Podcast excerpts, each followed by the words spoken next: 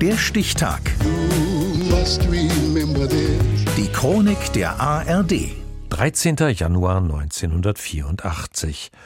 Heute vor 40 Jahren startete ohne die eigentlich eingeplante Kölner Band BAP in Ostberlin das Festival Rock für den Frieden.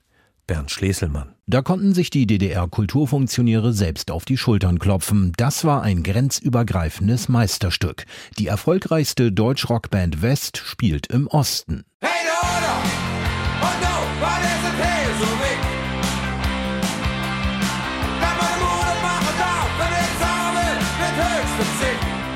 Für Bab soll der Auftritt im Berliner Palast der Republik der Auftakt einer DDR-Tournee sein. 14 Konzerte in 12 Städten, alles ausgebucht. Doch am Ende fahren die Kölsch-Rocker wieder ab, ohne auch nur einen Ton auf dem Festival Rock für den Frieden gespielt zu haben. Mach Spiele he, und möchte treffen, selbst zu spüren, was hier los ist. An uns jeden und geh nicht spannend so. Das Problem ist dieser Song, den Wolfgang Niedecken mit seiner Band extra für die Tour geschrieben hat. Und der richtet sich in der dritten Strophe wörtlich an die Clique, die sich Volksvertreter nennt. Und wir haben Freunde hier, die haben keine weiße Taube auf blauem Grund, die haben einen Schmied, der macht den Schwert gerade zu einem Flug.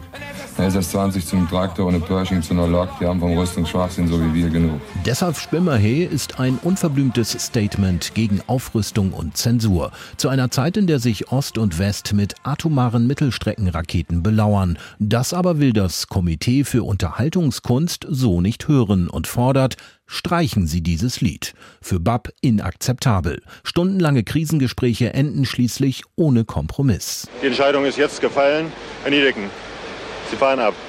Ja, ich kann nichts anderes selber. Was soll sonst machen? Wie fühlt ihr euch denn jetzt? Beschissen.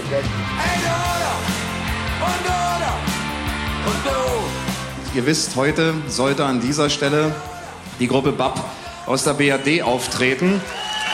Die Gruppe hat es allerdings, hat es allerdings vorgezogen, gestern wieder abzureisen.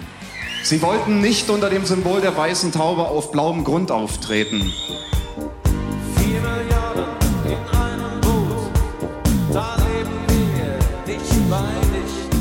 Die Progressive Rockband Elektra ist eine von 39 Bands, die die rund 15.000 Zuschauer an den zwei Festivaltagen erleben.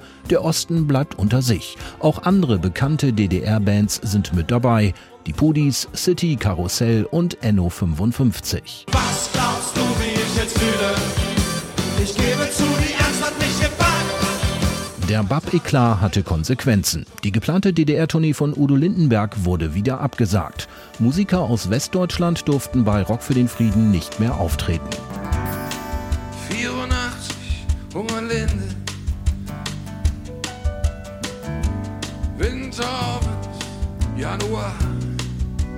Und Wolfgang Niedecken der beschrieb Jahre später in einem Song die skurrile Szene des Volkspolizisten, der Bab an der Mauer verabschiedet und sich auf das Konzert am nächsten Abend freut. Wo ist die Hunger der Linde? Moritzplatz, der Fopo strahlt. Weiß noch nicht, ob mir verschwindet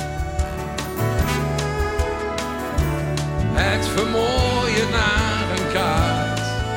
Zu der Konzertabsage steht Niedecken auch heute noch. Er räumt aber ein, dass der heikle Song deshalb Spielmerhe nicht nötig gewesen wäre. Es hätten ohnehin alle gewusst, warum Bab dort spielen. Im Berliner Palast der Republik, wo heute vor 40 Jahren das Festival Rock für den Frieden begann. Der Stichtag. Die Chronik von ARD und Deutschlandfunk Kultur. Produziert von Radio Bremen.